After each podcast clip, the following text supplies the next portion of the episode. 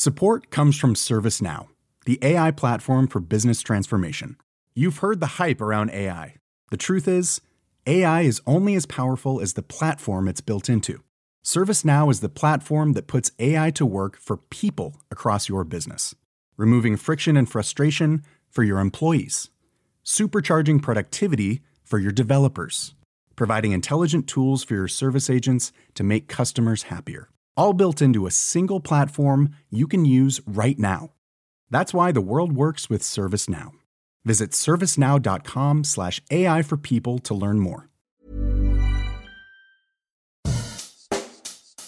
Bonjour et bienvenue dans Savez-vous que, le podcast d'anecdotes du Dauphiné libéré. Chaque jour, on vous raconte une histoire, un événement marquant, qui vous permettra de briller en société et de vous coucher un peu moins bête.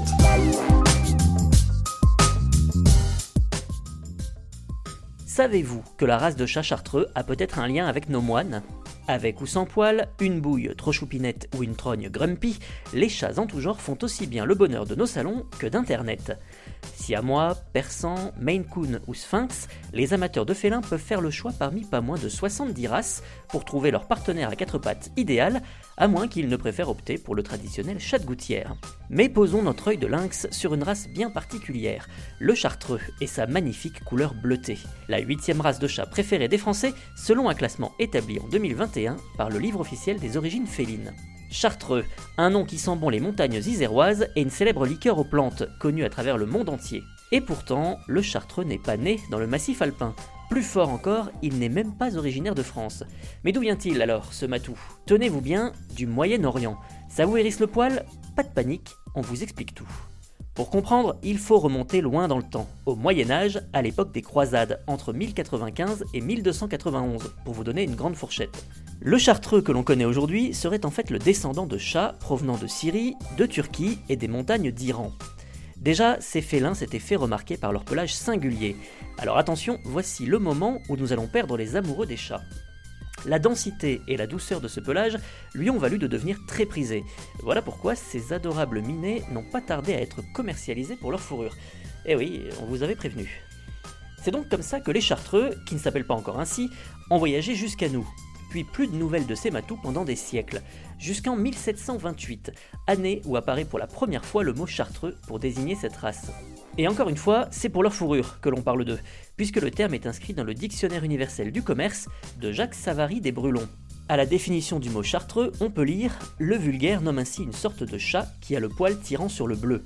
C'est une des espèces de fourrure dont les pelletiers font négoce. Pour rappel, les pelletiers sont justement les artisans travaillant les peaux d'animaux récupérés aussi bien pour le cuir que pour la fourrure. Mais alors quel rapport entre le chartreux et le célèbre monastère isérois?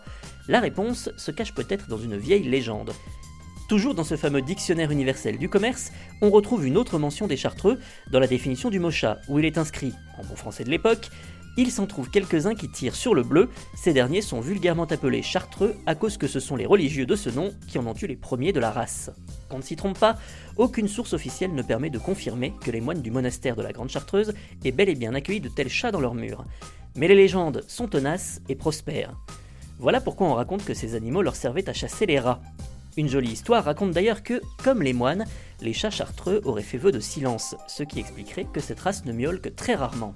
Au risque de briser la poésie, l'origine du nom de cette race proviendrait en fait d'une étoffe espagnole appelée pile des chartreux, qui partageait quelques points communs avec le pelage de ces chats.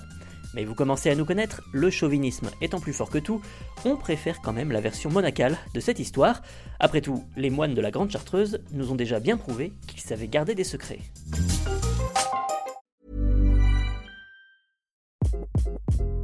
Hi, this is Craig Robinson from Ways to Win, and support for this podcast comes from Invesco QQQ, the official ETF of the NCAA. The future isn't scary. Not realizing its potential, however, could be. Just like on the recruiting trail, I've seen potential come in many forms as a coach. Learn more at Invesco.com slash QQQ. Let's rethink possibility. Invesco Distributors, Inc.